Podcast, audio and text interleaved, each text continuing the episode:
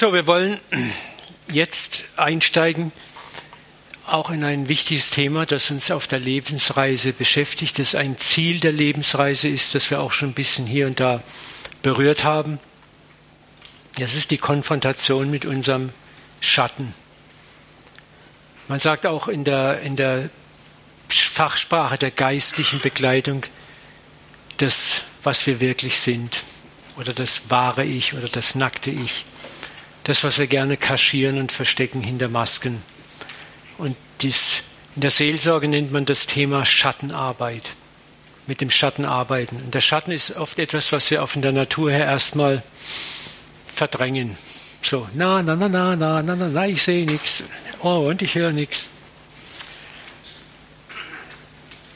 Das hat ganz viel zu tun auch mit Ohnmacht. Ich wollte heute Mittag erst das Thema Ohnmacht nehmen, aber ich habe dann nochmal gebetet und hatte ganz klar das Gefühl, nee, wir gehen in den Schatten rein. Ich habe euch aber auf euren Sticks und auf der MP3, nicht MP3, auf der CD werdet ihr auch die Ohnmachts-Skript-Session haben. Noch ein Wort zu den Skripten, also wenn du so ein Deutsch-Fanatiker bist, Komma-Fanatiker, Typ das Scheiße, bitte vergib mir, das ist ein Skript, ein Manuskript, wild losgeschrieben, da sind Tippfehler drin, also wenige, aber sie sind drin. Vielleicht auch Kommafehler drin, stör dich nicht dran, lies es einfach. Die Annette wollte das noch alles korrigieren, aber ich habe gesagt, jetzt machen wir mal nicht groß rum. Weil die korrigiert so gut, dann habe ich wieder, muss ich die Korrektur korrigieren. Ja, weil sie tut es so super dann alles und dann muss ich erstmal die ganzen Korrekturen wieder gelb unterstrichen, das könnte man so schreiben. Und dann, dann habe ich gedacht, dann leide ich lieber. Und dann sagen die dadalgischen Analphabet, da komme ich klar mit. So.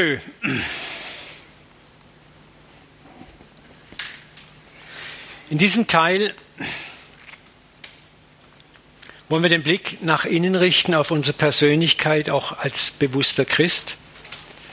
Und der christliche Glaube kennt, wie viele andere Religionen auch, eine Hinwendung zu einer neuen Moral. Sprich, also wir waren vorher keine Christen, haben unmoralisch gelebt, also ohne Moral oder nicht so eng mit der Moral.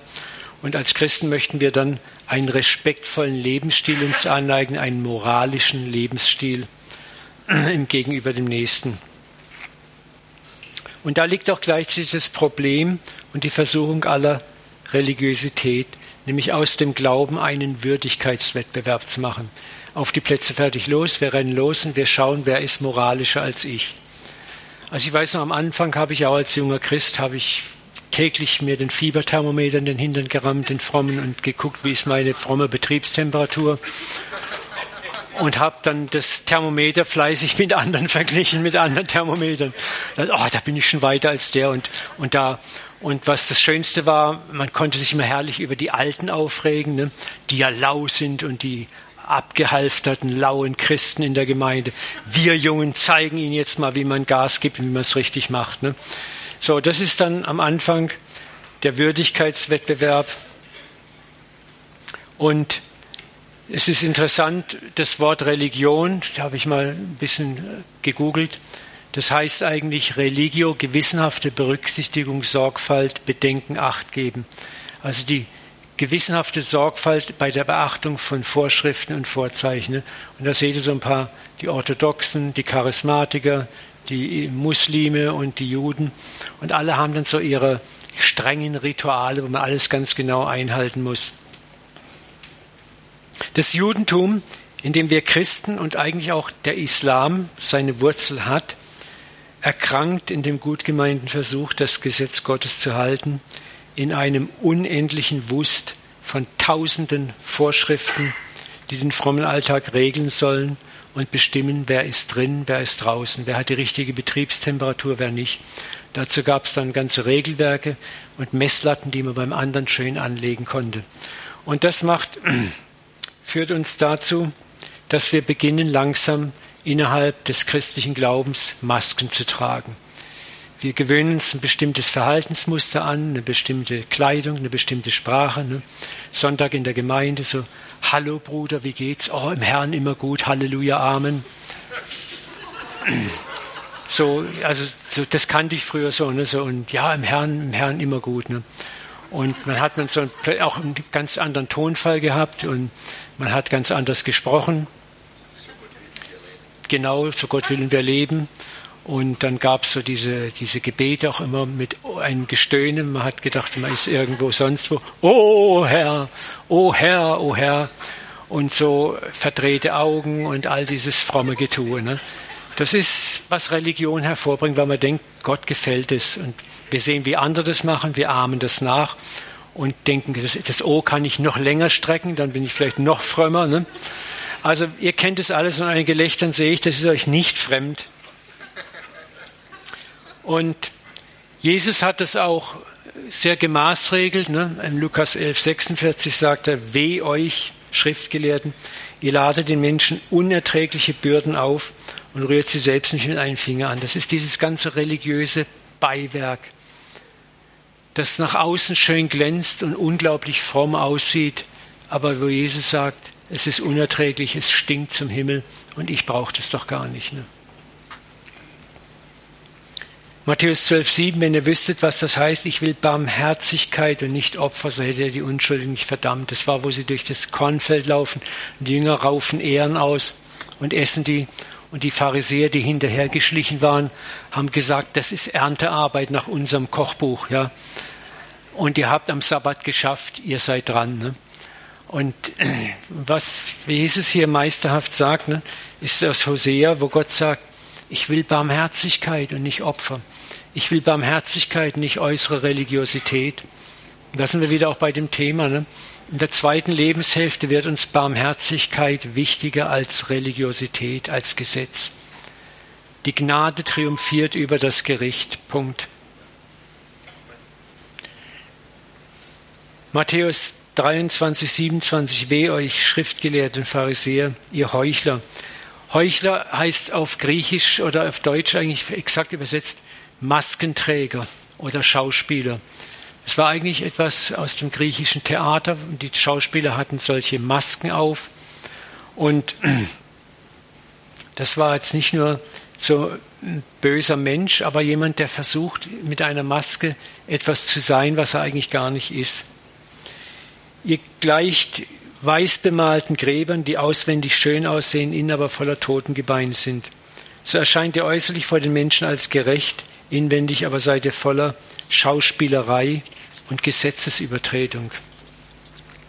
Und das ist die Gefahr religiösen Lebens aus eigener Kraft und Moral. Und wir müssen es einfach uns dem stellen, das ist das Leben, was wir als Christen auch in unserer modernen Zeit allzu oft der Welt anbieten. Und wir laden die Welt ein, daran teilzuhaben. Unsere frommen Clubs zu besuchen, die frommen Rituale mit uns zu praktizieren und dann bist du dabei und mit dabei. Und das ist die Gefahr. Gut gemeint versuchen wir Gott zu gefallen, versuchen ein Vorbild zu sein und sind dabei schneller an Gesetzlichkeit und Heuchelei drin, als wir glauben. Und das ist immer wieder wichtig, die Kirchengeschichte zu betrachten.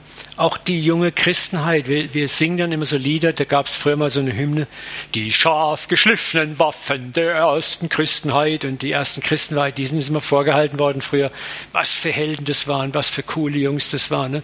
Ich sage euch, die haben genauso viel Dreck am Stecken gehabt wie wir auch heute, die waren genauso Chaoten wie wir auch heute, die waren kein Deut besser. Und es geht auch daraus hervor, im Galaterbrief Kapitel 3, Vers 2, sage es euch einfach mal so, dass wir uns nicht schlecht fühlen, auch nicht besser fühlen. Nur das eine will ich von euch wissen, ihr Galater. Habt ihr den Geist empfangen, weil ihr das Gesetz befolgt oder weil ihr die Botschaft vom Vertrauen gehört habt? Es ist schade, dass das Wort Glauben, also äh, immer mit Glauben deutsch, das Grundwort Pistis heißt eigentlich nicht verpiss dich, sondern Vertrauen. Vertrauen, es ist was ganz anderes, ne? wenn ich sage, glaubst du mir? Glauben kannst du mir gleich, aber wenn du sagst, wenn ich sage, vertraust du mir? Das, auch, das würde ich mir schon noch überlegen. Gell? Also Glauben, das kostet mich eigentlich nichts, aber Vertrauen, ne? wenn, wenn ich sage, Claudi, vertraust du mir? Und dann würde ich sagen, ja, dann gib mir mal deinen Autoschlüssel. Ja, Moment, also so weit sind wir jetzt auch wieder nicht. Ne? Und das ist interessant, wenn wir sagen, es ist ein Unterschied zu sagen, ich glaube Gott oder ich vertraue Gott. Das Vertrauen ist was ganz anderes. Das hat etwas mit Tun, mit Ausliefern zu tun. Ne? Es geht viel, viel tiefer. Und darum geht es eigentlich. Wenn wir vom christlichen Glauben reden, dann, wenn wir Glauben hören, haben wir einfach so eine Reihe von Dogmen. Das ist mein Glaube. Ich glaube das, ich glaube das, ich glaube das. Und meistens findet Glauben zwischen den Ohren statt. Also hier in der Birne. Aber echtes Glauben, Vertrauen findet nicht im Kopf statt. Es muss getan werden in dem Herz. Ne? Und das ist auch etwas Interessantes. Und das war, was Paulus auch den Galatern so nahe bringen wollte. Begreift ihr nicht, wollt ihr wirklich aus eigener Kraft zu Ende bringen, was ihr im Geist angefangen habt. Und das war bei den Galatern auch so. Die haben das Evangelium gehört, dass Gnade Gnade ist, dass sie aus Güte und Gnade erlöst worden sind. Und dann kommen die Leute von Jakobus, die ganze Jakobus-Fraktion, die sind dem Paulus immer hinterhergereist, wer er war, und haben im Grunde genommen das wieder zerstört, was er aufgebaut hat. Ich sage, ja, Glaube ist ja gut und schön, aber, ich nenne das das Ja-Aber-Evangelium. Kennst du es? Gott liebt dich, aber. Du bist erlöst, aber. Du bist errettet, aber. Und dann, ich sage immer, das ist so das Ja-Aber-Evangelium. Das Evangelium ist schön, die ersten fünf Minuten, bis das Kleingedruckte nachgereicht wird. Und dann denkst du, oh. Ne? So, und das ist das, was wir heute häufig als Evangelium den Menschen anbieten. Das Ja-Aber-Evangelium. Du bist gerettet, aber, aber pass bloß auf, gell? Jetzt, du bist noch lang nicht durch. Jetzt geht es erst richtig los. Mit Furcht und Zittern und schon jagen wir die Leute über die Hindernisbahn. Und Paulus spricht von Gnade, von Erbarmen. Erlösung ist was ganz anderes. Erlösung ist das Werk, das Gott alleine an uns tut. Erlösung ist, dass wir, die wir tot waren, lebendig gemacht worden sind in einem Schlag, in einem Nu. Dass nicht mehr wir leben, sondern Christus lebt in uns. Erlösung kannst du nie mehr verlieren egal wer dir was erzählt. Ein Erlöster ist erlöst, ein Neugeborener ist neugeboren. Du kannst nicht immer wieder neugeboren werden, sterben, wieder neugeboren werden. Ich war in der amerikanischen Baptistengemeinde, da war jeden Sonntag der Altarruf, sich neu zu bekehren. Da kamen Sonntag für Sonntag für Sonntag immer dieselben Leute nach vorne und haben sich neu retten lassen. Dann habe ich irgendwann mal dem Pastor gesagt, ich sag mal, wäre es eigentlich nicht gut, wenn ich sonntags nach vorne komme und lass mich wieder retten, dass ich direkt nach dem Gebet eine frontale Herzattacke bekomme, Todunfall, dann bin ich im Himmel. Ja, ist doch wahr, ne? Als dass ich das Risiko eingehe, in der Woche falle ich wieder in Sünde, bin wieder nicht errettet und sterbe dann und bin in der Hölle, ne? So, und da konnte mir keine Antwort geben drauf, ne? Aber das ist ein tolles System, weil wenn du die Leute immer wieder sagst, hier bei mir kannst du dich neu retten lassen und gib dann vielleicht noch ein schönes Rettungsopfer rein. Ne? Oh man, Schutzgelderpressung nennt man das. Ne?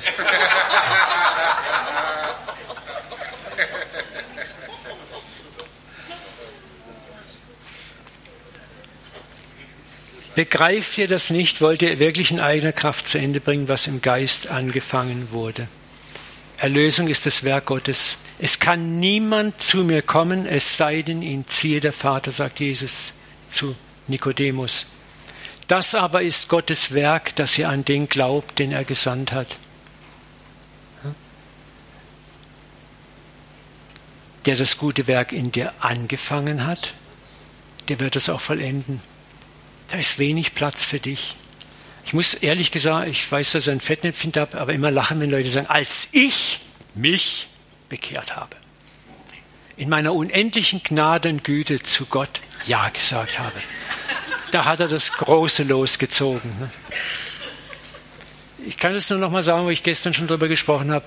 Welches blöde Schaf, das sich verlaufen hat, findet allein zur Herde zurück? Oder sagt, Mäh, Hirte, finde mich! Der Hirte muss sich aufmachen, um es finden. Und dann muss er das dumme Viech noch auf die Schulter laden und nach Hause tragen. Paulus sagt, ihr wart tot in euren Sünden ganze Galaterbrief, Römerbrief kannst du lesen. Ne? Ja, ein Toter kann nicht sagen, ach bitte, rette mich. Als ich Atheist war, habe ich Gott nicht gesucht. Wieso denn auch? Das war für mich der Witz hoch drei. Aber dann begegnet er mir in 30 Sekunden, als ich meine Freundin, damals, heute meine liebe Frau seit 38 Jahren, zum Tanzen abholen wollte, liegt eine Bibel auf ihrem Nachttisch und ich sage, sag bloß, diesen Scheißdreck liest du. Und dann sagt sie, ja, das hat mir eine Freundin geschenkt und überhaupt, wenn ich die Psalmen lese, das tut richtig gut. Ich sage, komm, das kann ich dir alles psychologisch erklären. Und ich erkläre und erkläre. Wir sind gar nicht zum Tanz gekommen. Ich habe versucht, ihr diesen frommen Unsinn auszutreiben. Und sie sagt immer, ja, der hat schon recht, aber weißt du, trotzdem, wenn ich, wenn ich da drin lese, es kommt ein Frieden, das, das, das kann ich dann erklären. Ich, ah. Dann hat sie, habe ich gesagt, schau mal, es gibt keinen alten Mann mit weißem Bart, der da oben hockt an einem großen Kontrollpanel und über alles genau Buch führt. Ne? Dann sagt sie, Uwe, du liest doch Science-Fiction-Romane, das wusste sie damals. Dann sage ich, ja, ja, klar, sagt sie, kommen da nicht so Überintelligenzen, so Hyperwesen vor, die, die über der Menschheit sind. Und lustigerweise hatte ich gerade eine Science-Fiction-Serie am Start, Perry Rodan, wenn also hier Science-Fiction-Helden unter mir sind, die kennen das. Ne? Und da gab es eine Hyperintelligenz, die über die Menschheit gewacht hat und die hieß Es. Und mit Es konnte ich mich schon anfreunden, das war ja Science-Fiction. Ne? Und dann habe ich einen Fehler gemacht. Ich habe so bei mir gedacht im Stillen, naja, also in meiner Fantasie könnte ich mir schon vorstellen, dass es sowas gibt. Und in dem Moment ging der Vorhang auf in dem ganzen Zimmer. Gott stand plötzlich im Raum. Aber nicht ein alter Mann mit weißem Bart oder Himmelschöre. Oh. Es war einfach, er war da in seiner ganzen Präsenz, unbeschreiblich, unerklärbar. Silvia hat mir hinterher nur gesagt, ich war plötzlich wie in Trance. Ich saß da, wie, sie sagte, hey, hey. Und ich habe eine Stimme gehört, die mir gesagt hat, heute, von heute an wird sich dein ganzes Leben für immer verändern. Und ich habe einen Weg gesehen, der abgabelt und ich wusste, ich gehe jetzt da lang für immer. Und ich habe mich dann selber sagen hören, ich folge dir, wo immer du hingehst. Und dann habe ich mich noch sagen hören, bye bye girls. Weil ich war damals so ein richtiger Lebemann und Playboy. Ich habe das Leben in vollsten Zügen genossen. Und ich habe ich hab sofort gewusst, dieses ganze alte Leben ist vorbei, aber nicht irgendwie, oh scheiße, oh, sowas, jetzt ist nichts mehr los mit Party und Weinweib Gesang. Es war irgendwie, jetzt beginnt was Neues, aber es war so eine, eine Freude irgendwie, kann ich gar nicht erklären. Und dann wache ich auf, also ich war nicht weg, aber und sage, du musst mir jetzt alles erzählen, was du von dem Gott weißt. Ne? Und dann saßen wir nochmal zwei Stunden zusammen. Sie hat mir das wenige, was sie von ihrer Freundin erzählt hat, erzählt. Ne? Und dann war ich gefangen von ihm. Dann kamen drei Nächte dämonische Attacken. Und dann hat Gott gesagt, vertraust mir oder vertraust mir nicht. Dann habe ich ihm vertraut und habe ihn erlebt, wie er mit dem Löwe für mich kämpft. Dann war das erst recht alles klar dann war das Ding durch. Ich habe mich nicht bekehrt. Er hat mich gefunden. Ich war tot, er hat mich zum Leben erweckt. Ich war das dumme Schaf in der Irre, er ist gekommen, hat mich gefunden. Und ich weiß nicht warum und wann, warum dann. Ich habe in der Pause mit ein paar Leuten gesprochen, die mit mir über ihre Angehörigen geredet haben. Ich sagte eins, Gott weiß wann. Wenn der Schüler bereit ist, kommt der Lehrer. Gott weiß genau, wann der Kairos in unserem Leben ist, auch im Leben unserer Angehörigen.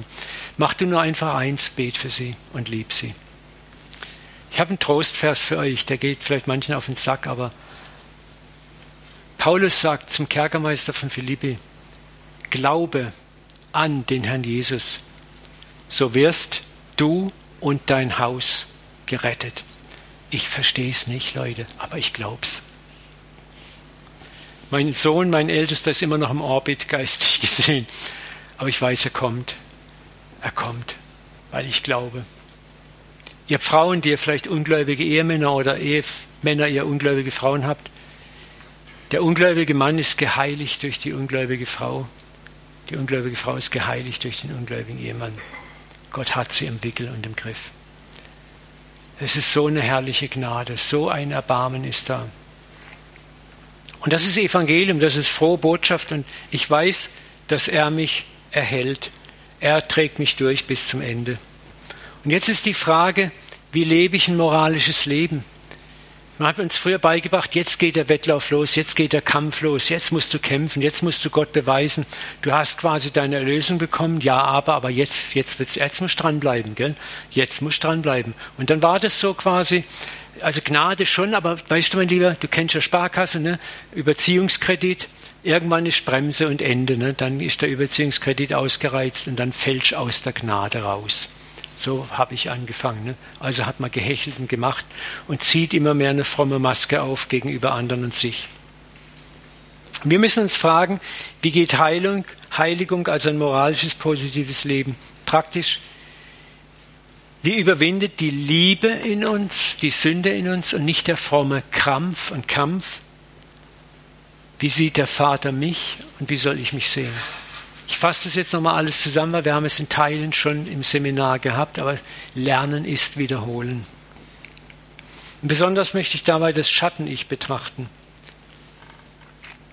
Als Schatten-Ich bezeichnen in der geistlichen Begleitung die von uns verdrängten Anteile unserer Persönlichkeit, für die wir uns schämen.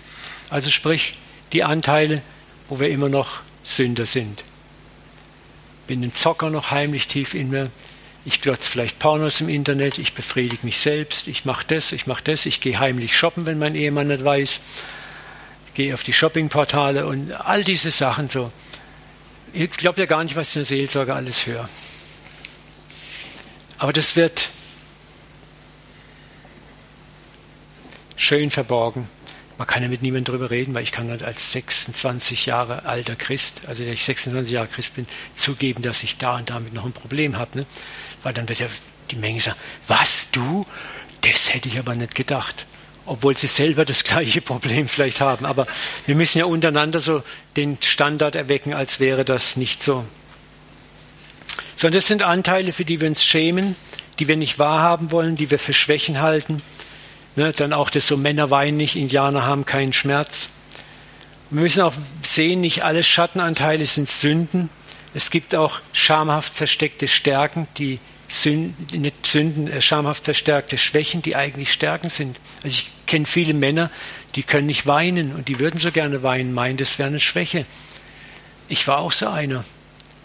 Ich habe Gott sei Dank seit acht Jahren wieder das Plärren und Heulen gelernt. Und die Tränen fließen jetzt bei jeder Gelegenheit. Und es ist so entspannend. Was habe ich mir da nur verkniffen?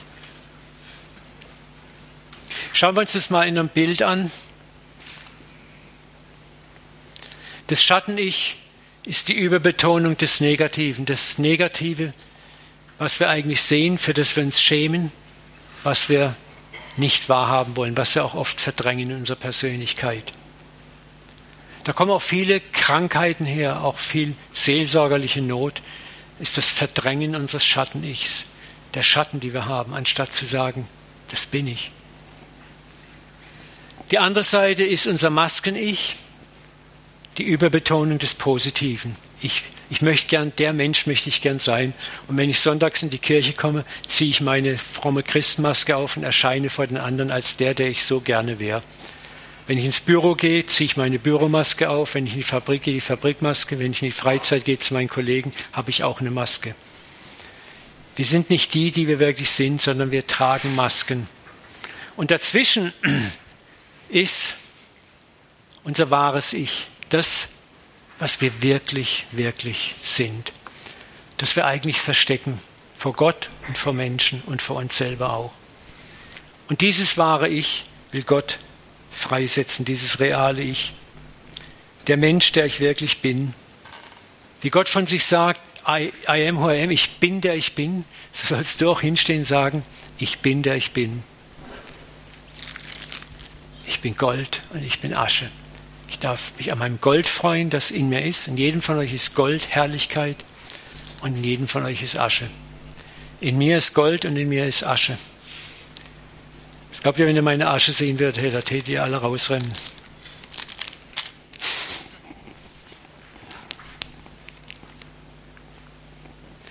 Und der wahre Mensch ist abgebildet im Urbild Adam und Evas.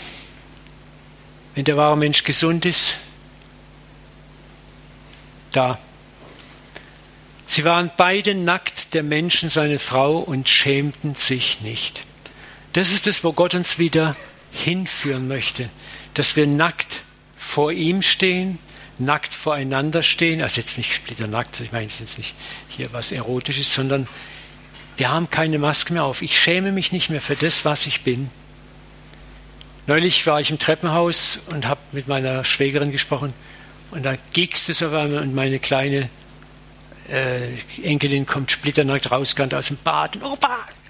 Und da habe ich so, hab so gedacht, das ist so, weißt so, so die Kinder, denke ich gar nicht dran, das ist ganz normal für mich, ne? da ist nichts Schämendes, nichts. Und das ist das, was Jesus sagt, in so Momenten begreifst du, wenn ihr nicht werdet wie die Kinder.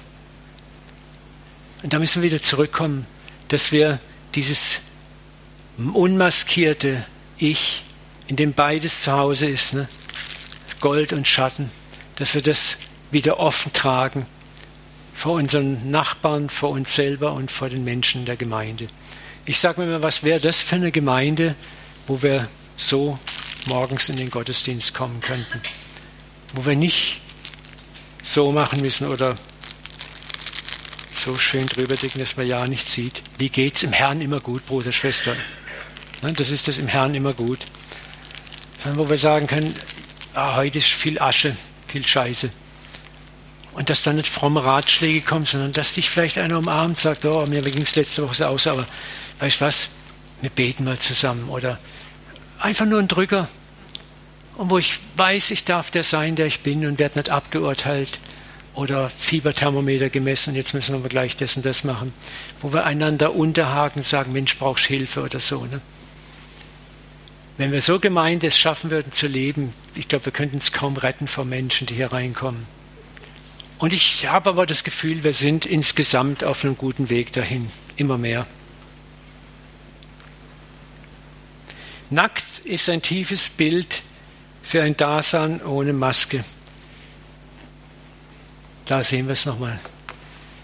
Schaut es mal an und genießt es einfach. Kinder verstellen sich noch nicht. Kinder sind nackt. Die leben ihr nacktes Sein aus. Ne? Wenn ich sonntags hier sitze, dann kommt meine kleine Enkeltochter hergerannt, klettert auf meinen Schoß, guckt mich an. Opa, geh wir ins Büro. Und sie weiß ganz genau, was im Büro ist. Gummibärchen. ne? Also ich weiß, die kommt nicht nur wegen, weil der Opa so lieb ist, sondern der Opa hat ein Büro hier. In dem Büro gibt es Gummibärchen. Ne?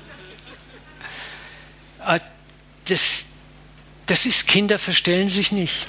Und das ist das, was Gott erwartet. Er sagt, verstell dich doch nicht vor mir. Tu doch nicht so fromm rumsülzen erstmal. Oh Herr, ich lobpreise und anbete dich. Gelobt sei der Name in Herrlichkeit und Ewigkeit. Amen, Halleluja. Und du bist der Größte unter allen, bla, bla, bla, bla, bla. Und Gott sitzt da.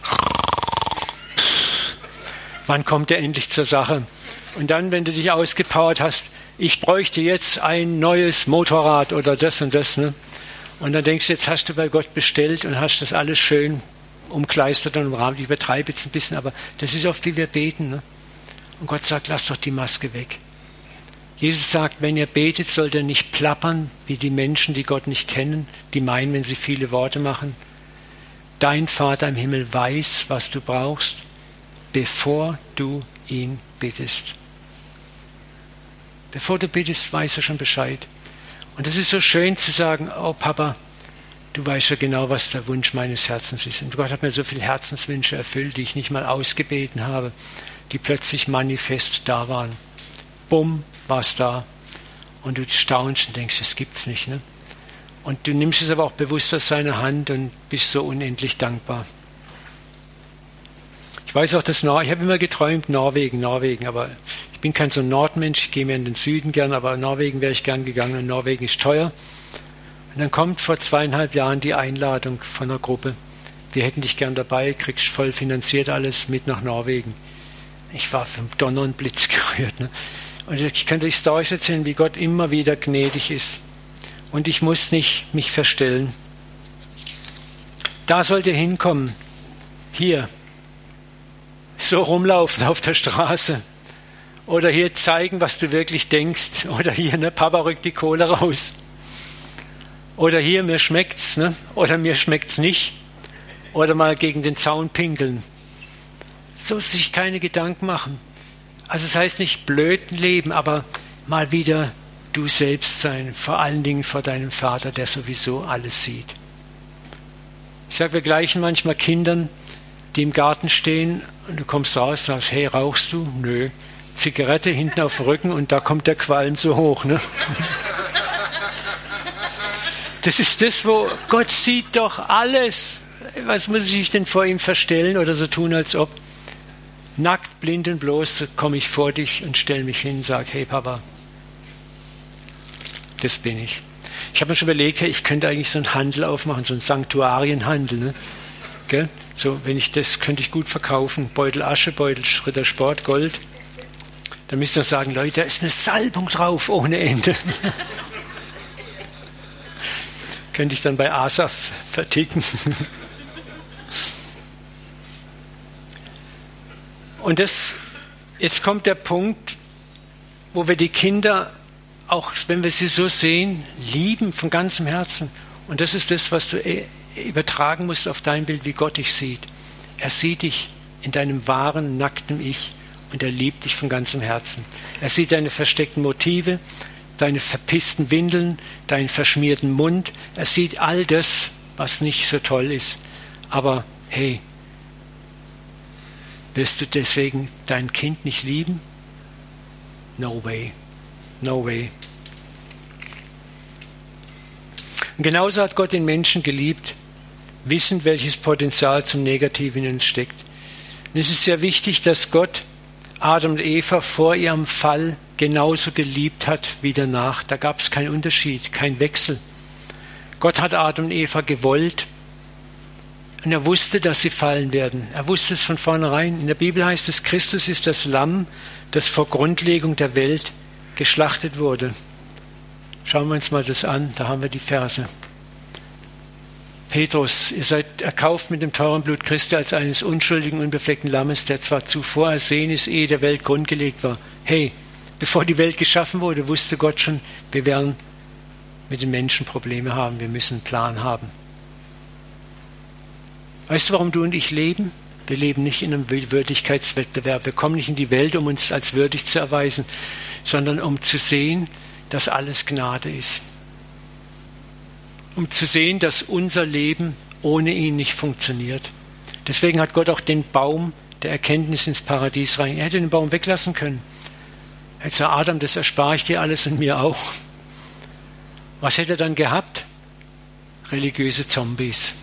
Leute, die gar nicht anders können als nett sein, lieb sein.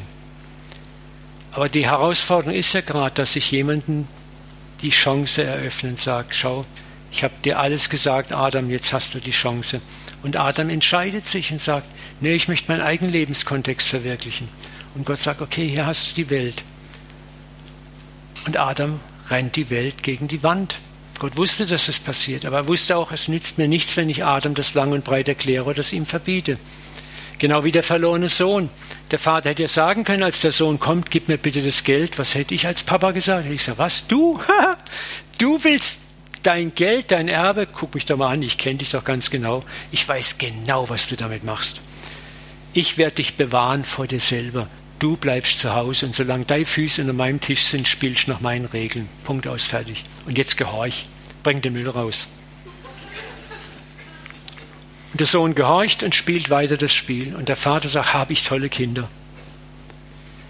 Aber unser Vater ist ein anderer Vater, der sagt, das ist okay bis zu einem gewissen Grad, aber irgendwann kommt der Grad, wo ich möchte, dass du mir nachfolgst aus tiefster Überzeugung. Und zur tiefsten Überzeugung gehört auch die Überzeugung, erlebt zu haben, dass du es nicht schaffst. Hier hast du das Geld. Ich weiß genau, was passieren wird, aber jetzt nützt Reden nichts mehr. Du musst es erleben, erfahren. Hey, danke, Alter. Jetzt wirst du mal sehen, ich lasse es rocken. Und er lässt das Haus rocken und in kürzester Zeit ist das Erbe versaubeutelt. Und dann kommt das Leben auf ihn drauf. Schweine hüten, nichts zu essen, dreckig, stinkend. Und dann beginnt er zu reflektieren. Langsam denkt er nach, Mensch, oh, selbst die Sklaven meines Papas, die haben es besser als ich. Vielleicht hat mein Alter doch nicht so Unrecht gehabt mit seinen Regeln und Rules und Benimmregeln. Eigentlich war es ja nicht so schlecht. Ne? So er kann langsam vergleichen. Aber er bekehrt sich nicht. Was macht er?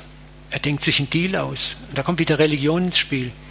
Ich werde sagen, ähm, ich bin nicht mehr wert, dein Sohn zu sein, aber das hört sich gut an. Ich muss doch die Augen ein bisschen schmerzvoll verdrehen, ja. Und ich werde sagen, gib mir einen 450-Euro-Job, gut ist. Das könnte funktionieren, dann habe ich wenigstens ein Dach über den Kopf, regelmäßiges Mittagessen und mir geht es besser als jetzt. Also mit dem Deal kriege ich meinen Papa bestimmt rum. Er kam gar nicht auf die Idee, um Gnade zu bitten. Ne? Er kam auch nicht auf die Idee, dass die ihm gegeben würde. Aber das Großartige ist, der Papa steht den ganzen Tag schon, sagt Jesus, da und guckt. Tag ein, Tag aus. Er erwartet ihn und er weiß, er kommt. Er weiß, der Kerle kommt. Und dann wird er wieder hergestellt, ne? kriegt den Ring an die Finger, das Zeichen, dass er wieder ein Erbteil kriegt, Schuhe an die Füße. Wisst ihr, was die Schuhe waren? War das Zeichen des freien, handelsfähigen Mannes. Weil wenn die Israeliten Geschäfte machten, die Patriarchen haben sie zum, zur Bestätigung des Geschäftes die Schuhe ausgetauscht im Stadttor. Und das war ein Zeichen, du bist kein 450-Euro-Jobber, du bist wieder Business, Geschäftsmann, Projektmanager bei mir. Ne? Und der Vater bedeckt ihn mit dieser Kutte, dem Ehrengewand. Niemand soll die Scham und Schande sehen. Niemand soll dich in deiner ausgemergelten, verdreckten, verschmutzten Gestalt sehen. Niemand soll sich an dir stoßen. Du sollst das Ehrengewand tragen. Wisst ihr, was wir gemacht hätten wahrscheinlich, wenn der da reingestolpert kommt? Stopp! Bleib mal stehen. Haushalt, kommt mal raus, guck mal so, sieht jemand aus, der Papa nicht gehorcht hat. Halt, bleib schön stehen. Dreh dich mal rum. Seht ihr euch an? Das passiert, wenn man mir nicht gehorcht. Ne? Merkt's euch gut. Halt, halt, bleib schön stehen. Was willst du? Ja gut, wir überlegen uns dein Angebot gut. Jetzt kannst du erstmal hier im Zelt vor der Stadtmauer kampieren. Das ist das, was wir erwartet hätten. Ne? Aber der Vater rennt ihm entgegen. Das machen Patriarchen nie, rennen. Er will nicht, dass irgendjemand ihn so sieht. Er will ihm diese Schmach, diese Schande ersparen. Gott stellt uns niemals zu keinem Zeitpunkt bloß. Ich habe das oft schon in Gemeinden erlebt, wo Leute dann vor der Gemeinde ihre Sünden bekennen müssen und Buße tun müssen. Was für eine Perversität. Ne? Und alles im Namen des Evangeliums. Wir lieben, weil er uns zuerst geliebt hat. Mit ewiger Liebe habe ich dich geliebt. Das ist das Gottes Ausspruch über die ganze Menschheit. Er hat uns aus Liebe geschaffen und wir können auch nur lieben, weil er uns zuerst geliebt hat. Du kannst keinen Menschen lieben und nicht mal dich selber lieben, wenn du nicht zuerst erfährst, dass du geliebt bist von Gott. Das sage ich in meinen Predigen, in meiner Seelsorge immer wieder den Menschen. Bitte Gott Tag ein, Tag aus, dir seine Liebe zu zeigen. Und zwar spürbar, fühlbar, messbar. Schmecket und sehet, wie freundlich der Herr ist, sagt David ausdrücklich. Schmecken und sehen. Du sollst von ihm runterschlecken wie von einem Zehner Softeis. Er will, dass du schmeckst, wie gut er ist, dass du fühlst. Und da höre ich als diese frommen Sprüche, ja, Bruder, ich lebe im Glauben. Ich muss ihn nicht sehen, ich glaube an ihn. Ich sage ich nicht, ich brauche jeden Tag eine Umarmung und einen Kuss. Sage ich jeden Tag, Papa, ich brauche eine Umarmung, ich brauche einen Kuss. Und dann lauere ich drauf. Und ich sehe das. Manchmal sind es klitzekleine Dinge, ein herrlicher Sonnenaufgang, ein Vogel oder irgendwas. Aber das spricht dann so knallhart zu mir, so, oh, bin ich gerührt, bin ich bewegt. Ich habe heute Morgen wieder um Küsse, um Armen gebeten, habe es heute wieder massenhaft bekommen, sogar ganz real teilweise. Nee, es ist, Leute, wir brauchen das. Wir lieben, weil er uns zuerst geliebt hat. Wenn dein Liebestank voll ist, dann kannst du rausgehen und andere Menschen lieben. Aber wenn dein Liebestank leer ist und du einem Gott dienst, dem du sowieso immer lieber nur von Weitem siehst und wo immer das Knick einziehst, dass der gleich zuschlägt, und dann gibst du doch nur von deiner kümmerlichen, christenmaskierten Liebe was raus, wo die anderen sagen, nee, danke. Lass mal stecken, genau. Brauchst du selber. So, das ist das, was wir verstehen müssen. Das Problem der Trennung lag schon immer auf unserer Seite, nicht auf Gottes Seite. Das haben wir gerade gehabt.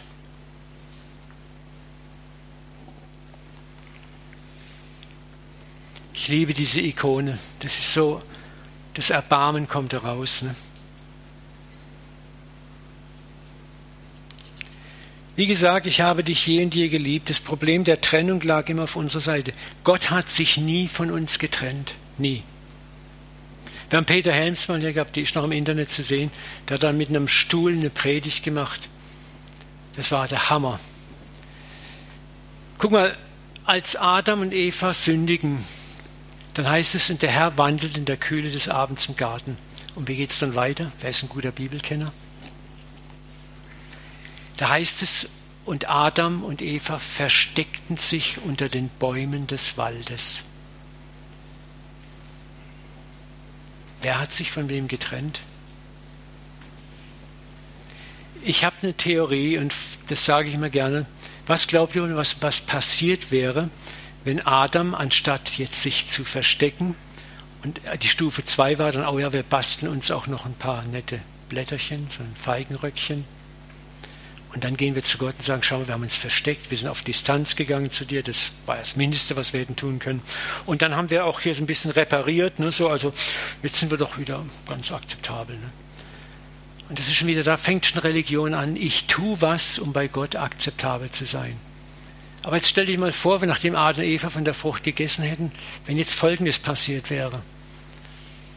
Adam hätte gesagt, weißt du was, Eva, wir haben voll den Scheiß gebaut. Aber weißt du was? Wir gehen jetzt zum Papa und wir bekennen das. Der weiß es ja eh. Und sie rennen anstatt vor Gott weg zu ihm hin und sagen, Herr, du weißt wahrscheinlich schon längst, wir haben Mist gebaut, wir haben gegessen davon, es tut uns leid. Meine Meinung, keine Theologie, keine Uwe Dahlke Sonderlehre, aber ich glaube, 6000 Jahre Menschheitsgeschichte wären in einem Schlag abgekürzt gewesen. Und Gott hat gesagt, ihr habt eure Lektion gelernt, wunderbar, ihr habt es begriffen. Aber das ist das, was wir lernen müssen, darum sind wir in dieser Welt. Wir müssen auch dieses Masken-Ich überwinden, den Schatten überwinden. Diese Maske, die wir tragen, da fängt die Maske an, wir versuchen selbst das Problem zu fixen. Wir trauen uns nicht so, wie wir sind, nackt vor Gott hinzustehen mit unserem nackten Ich. Wir schämen uns für den Schatten, wir ziehen die Maske auf und sagen Gott, okay. Und Gott sagt, nee, nicht okay. Aber ich kann euch die Maske nicht vom Gesicht reißen. Ihr müsst jetzt lernen, wie es ist, mit diesen Masken Ich zu leben. Und dann kommt Religion ins Spiel und das ganze Drama der Weltgeschichte nimmt seinen Lauf. Und wir leben um zu erleben, dass es ohne Gott nicht geht. Wisst ihr, warum wir beten im, im, im Gebet, im Herrngebet? Dein Reich komme, dein Wille geschehe. Das ist eigentlich die Bitte, wo wir sagen, Gott, wir haben es kapiert. Lass deinen Willen endlich geschehen in meinem Leben. Meiner funktioniert nicht. Ich hab's satt. Ich hab's kapiert, dass mein Wille nicht geht dein Reich komme. Gott, lass deine Ordnung in diese Welt wieder hineinkommen. Unsere Ordnung hat nicht funktioniert. Das ist das, wo wir uns am Schluss treffen werden, versöhnt, wo Gott sagen wird, Kinder, habt das jetzt begriffen, wo wir alle sagen werden, ja, wir haben es verstanden. Wisst ihr, wir müssen weiterdenken. Der Himmel ist kein Ort, wo wir auf Wolken sitzen mit eingelaufenen Nachthemden, wo der Hintern rausguckt, einer kleinen Harfe in der Hand und frohlocken, Halleluja, frohlocken, wir lobpreisen dich, Halleluja, lobpreisen und frohlocken und Halleluja, sondern es heißt, wir werden mit ihm auf seinem Thron sitzen mit ihm regieren. Du bist Teil der Gottheit. Was heißt regieren? Wir werden kreativ sein dort, wir werden Dinge erleben, wir werden, Gott wird mit uns richtig Gas geben. Jetzt sage ich noch was Ketzerisches. Ich habe gesagt, vielleicht wirst eines Tages du ein Sohn Gottes sein der auf einen Planeten geht und einen ganzen Planeten erlöst. Vielleicht. Weißt du, was Gott gemacht hat vor den Milliarden von Jahren, bevor es die Erde gab? Wir reden von Ewigkeit, wir reden so leichtfertig daher, aber in Wirklichkeit haben wir nicht mal den blassen Schimmer einer Ahnung. Was hat Gott in den Milliarden Jahren vorher gemacht, wo es uns nicht gab? War da passiv und hat geschlafen oder hat sich selbst beweihräuchert? Was heißt es, Kind Gottes zu sein, zur Familie Gottes zu gehören? Was werden wir tun in Ewigkeiten der Ewigkeit? Also mir wäre es grauenvoll, wenn ich da immer nur sitzen müsste in einer goldenen Stuhlreihe und Weihrauch anzünde und frohlocken, Halleluja, frohlocken. Weil ich, ich spüre mit jeder Phase meines Lebens wird ein ungeheuer kreatives Dasein sein. Ich werde schöpferisch tätig sein mit meinem Vater. Ich habe seinen Geist, sein Spirit, sein Wesen. Wir werden vielleicht selber Kinder zeugen wieder und werden vielleicht für sie da sein müssen. Ich weiß es nicht, aber Sohn Gottes zu sein. Wisst ihr, das ist das, was ich sage, an den Rändern denken. Wir denken in so kleinen, engen Tunneln. Und dann wundern wir uns, dass die Menschen sagen, naja, also Himmel ist ja ganz nett. Ne? Ist zwar ein bisschen kühler als unten in der Erdgeschossetage. Ne? Äh, ja, lasst uns weit denken, weit denken. Was heißt es, mit ihm auf seinen Thron zu sitzen und regieren? Nachher, wenn wir darüber reden, dass wir tief in unserem Herzen göttlichen Ursprungs sind. Wir werden in das Wesen Gottes hineingenommen werden. Jesus sagt, ich gehe zu meinem Vater und zu eurem Vater. Ich werde mich auf meinem Thron setzen, wie ich mich auf seinen Thron. Wir werden mit Jesus, durch Jesus auf dem Thron des Vaters Platz nehmen. Hey, du bist nicht vor dem Thron, du sitzt auf dem Thron, du bist berufen zu regieren. Da ist etwas so Großartiges. Und deswegen können wir schon jetzt langsam mal die Masken fallen lassen.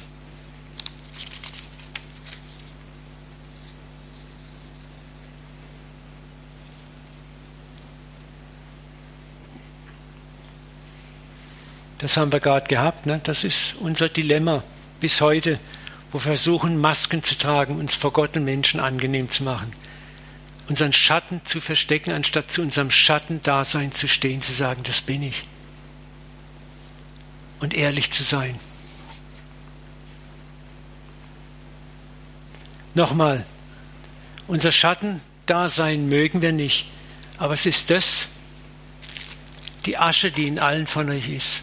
Jeder hat sein eigenes Päckchen Asche und versteckt ihn nicht mehr. Das ist Heiligung zu sagen, Papa, das habe ich als Problem. Und da und da komme ich nicht klar, ich versuche es, aber ich schaffe es nicht. Bitte hilf mir. Und dann ihn machen lassen. Auch wenn es Zeit braucht. Das macht dich barmherzig und gnädig, auch mit anderen und mit dir selber. Und das brauchen wir. Aber auch genauso zu sagen, da ist etwas in mir, das ist unendlich kostbar. Für das hat Gott alles gegeben. Und lasst uns immer mehr wegkommen, darin zu leben, Masken zu tragen, aufrichtig zu sein, du selbst zu sein. Manchmal müssen einige von uns anfangen, auch in unseren Gemeinden, auch wenn es skandalös ist. Ne? Es, wenn du dann das Skandalnudlerich oder die Skandalnudel bist, die halt offen ist, anderen Beispiel geben. In Offenheit, in Ehrlichkeit. Wir müssen unsere Gemeinden transformieren. Und dann dürfen wir der sein, der wir wirklich sind.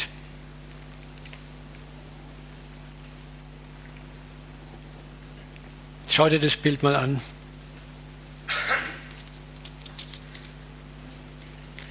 Was du bekämpfst, bleibt. Was du liebst, wird überwunden. Bekämpfe das Schlechte in dir und es wird bleiben. Lieb dich erstmal so, wie du bist und sag, ich bin trotzdem angenommen. Es ist nicht okay, ich bin, aber ich bin geliebt und angenommen. Dann wirst du anders mit dir umgehen, anders mit anderen umgehen. Jesus hat die Sünder, ich habe das immer wieder gesagt, nie bekämpft. Er hat sie geliebt und das hat sie transformiert. Die Pharisäer haben versucht, die Sünde zu bekämpfen und haben nur Distanz geschaffen. Und dasselbe ist auch mit dir, nimm dich an, lieb dich, weil du auch vom Vater geliebt bist, mit deiner Asche, mit deinem Gold. Das hat nichts damit zu tun, Sünde zu verniedlichen oder zu verharmlosen. Wenn du ehrlich bist, weißt du ganz genau, wie schrecklich die Sünde ist und wie tut sie immer weh. Der alte Pfarrer Wilhelm Busch, der Ruhrpottpfarrer, hat es mal sehr treffend gesagt. Vorher, vor meiner Bekehrung, sündigte ich fahrplanmäßig. Nach meiner Bekehrung war jede Sünde ein Zug und Glück. Also das ist einfach das, wo du, nachdem du von neuem geboren bist, spürst du auch das Dilemma. Du spürst die Not. Du leidest drunter, du kannst weinen über deine Sünden. Und das will Gott. Und dann weine vor ihm und breite es aus vor ihm und sag, bitte hilf mir. Und dann hab Geduld zu warten, dass er es macht. Was du bekämpfst, bleibt, was du liebst, wird überwunden. Ich liebe dieses Bild. Das ist von Michael Belk, könnt ihr mal googeln. Der hat eine ganze Serie von so Hammerfotos, ein amerikanischer christlicher Fotograf. Wenn du das, das Bild spricht Bände, ne? guck, Jesus trägt die Last dieses SS-Offiziers. Und guck mal die Handhaltung an, ne? da ist nicht eine ausgestreckte Hand offen, Handfläche oben bedeutet Einladung. Du kannst richtig spüren mit jeder Faser, wie hier ein buchstäblich entwaffnender Dialog stattfindet. Niemand kann der Liebe widerstehen langfristig.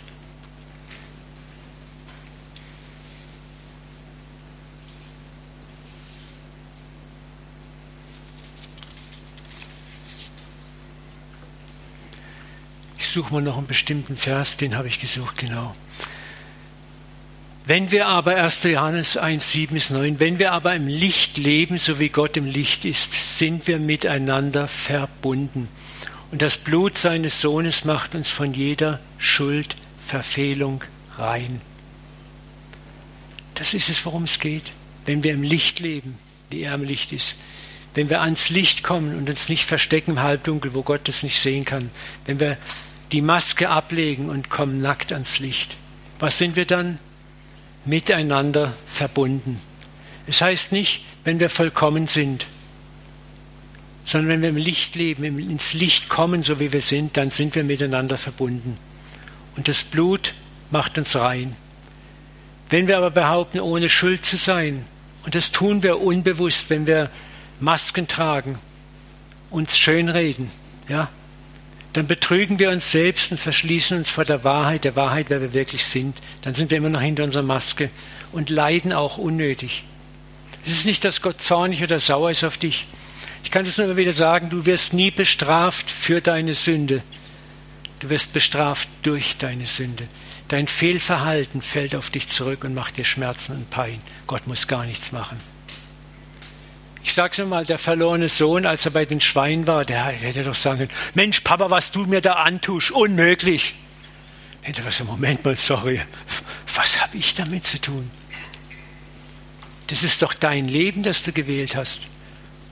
Und die Art, wie du lebst, fällt jetzt auf dich zurück. Ich strafe dich doch gar nicht. Ne? Und Gott hat auch nicht nachts einen Diener losgeschickt mit einem kleinen Päckchen Gold, das er alle Woche mal unter das Strohkopfkissen von seinem Sohn geschoben hat. Das hat Gott auch nicht gemacht. Gott wusste, dass die Sünde ihre Arbeit tun wird. Und somit ist Sünde auch etwas sogar Heiliges. Wo wir hinfallen, finden wir pures Gold, Ziggy Young. Auch die Schuld tut ihr übrigens. Gott arbeitet mit allem Material. Er ist so ein Weltmeister. Es gibt kein Baumaterial, das er nicht verbaut zu unserem Besten. Auch die Sünde. Doch wenn wir unsere Sünden bekennen, zeigt Gott sich treu und gerecht. Er vergibt uns und reinigt uns von allem Unrecht. Er reinigt dich. Das ist das, du kriegst nicht eine Vergebung, sondern Reinigung bedeutet genau das, er heiligt dich dann. Das ist der Moment, wo du sagst, ich kann nicht, Papa, aber du kannst.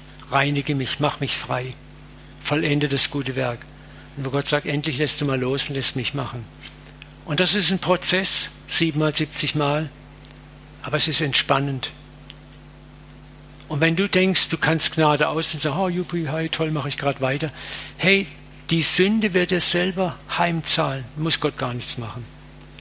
Du wirst es dir selber verbauen und verbocken und wirst dir leiden, dein Leiden unnötig verlängern. Ich sehe das in der Seelsorge immer wieder, wo Leute meinen, sie müssen dann weitermachen. Dann sage ich auch zu ihnen oft, weißt du was, du bist noch nicht aufgeschlagen. Brauchst nicht mehr in meine Seelsorge kommen. Ja, es ist, manche Leute müssen erstmal richtig aufschlagen. Ich habe eine Rettungsschwimmerausbildung bei der Bundeswehr gemacht, da hat man uns eins beigebracht. Wenn du dich einem Ertrinkenden näherst, schwimm nicht auf ihn zu und rette ihn. Du musst erstmal auf Abstand bleiben. Der schlägt nämlich um sich wie verrückt. Und was er kriegen kann, packt er und klammert sich in Todesangst fest. Das heißt, wenn er dich dumm erwischt, hebt er dich um die Arme und ihr sauft beide mit ab.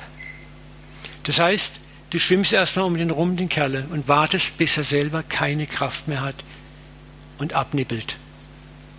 Nee, du, du lässt ihn untergehen. Und dann schwimmst du hin, kommst von hinten, Rettungsgriff und ziehst ihn an Land, weil dann ist er auch fertig. Dann kannst du ihn retten. Das, als ich später Christ war, habe ich das, muss, wurde ich so erinnert und dachte, ja, das ist genau das. Wir können manchmal Leute nicht retten, die noch meinen, sie haben es immer noch drauf. Deswegen kannst du Leute auch nicht mit, mit Gewalt äh, auch heiligen oder sagen, du musst und du sollst. Und das, die müssen aufschlagen. Das muss so heftig sein, dass sie sagen, okay, jetzt bin ich bereit zuzuhören und zu folgen. Und das ist das, was die Sünde macht. We are not punished for our sins, we are punished by our sins. Wir werden gestraft nicht für unsere Sünden, sondern durch unsere Sünden. Das ist ein Riesenunterschied, weil das auch Gott in einem ganz anderen Licht darscheint. Es ist ein Unterschied, ob ich da einen Gott sehe, der mit Zuchtrute und rotglühenden Augen nur darauf wartet, wann er reinschlagen kann, wie unsere irdischen Väter, oder ein Gott, der einfach voller Liebe und Erbarmen sogar auf sein Kind guckt und selber mitleidet und sieht, wie es sich Schmerzen zufügt aber der auch weiß, ich kann jetzt nichts machen, nicht eingreifen, weil damit verlängere ich die Leiden nur noch. Und das müssen wir auch als Seelsorger und Begleiter, als Geistliche lernen.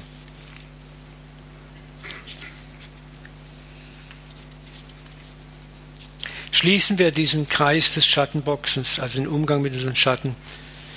Da ist A ein Gott, der sich meiner nicht mehr schämt, so wie ich bin, mit meinen Grenzen und Nöten. Da ist ein himmlischer Vater, der mich bedingungslos liebt, der will, dass ich nackt vor ihm stehe und sage, ich bin der ich bin mit meiner Gold- und meiner Schattenseite. Ich muss mich nicht mehr hinter frommen Masken verstecken. Das gucken wir zum Schluss an. Ich darf sein, der ich bin, hier wie Kinder werden.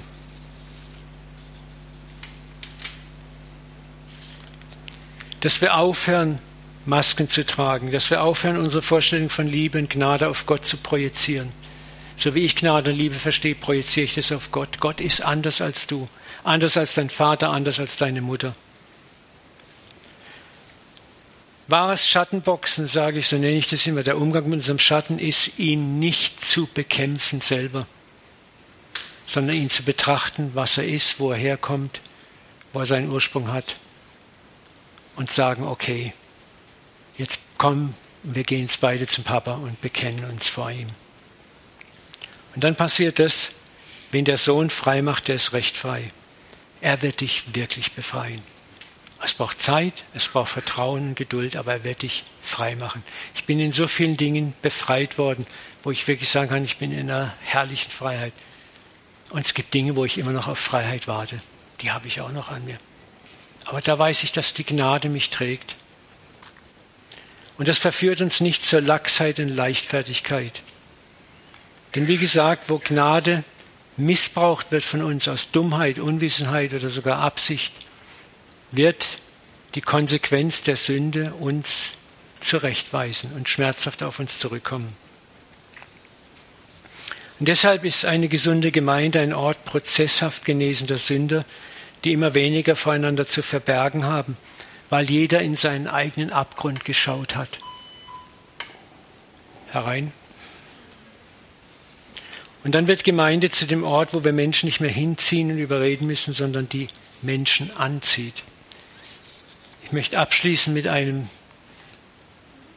Satz von Richard Rohr.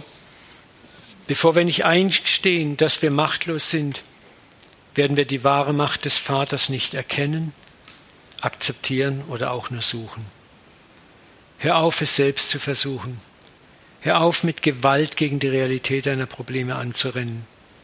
Lerne das Geheimnis der Hingabe, des Vertrauens, dann wird es geschehen. An dir, durch dich, mit dir, in dir und sehr oft trotz dir. Was du bekämpfst, bleibt und was du liebst, wird überwunden. Amen.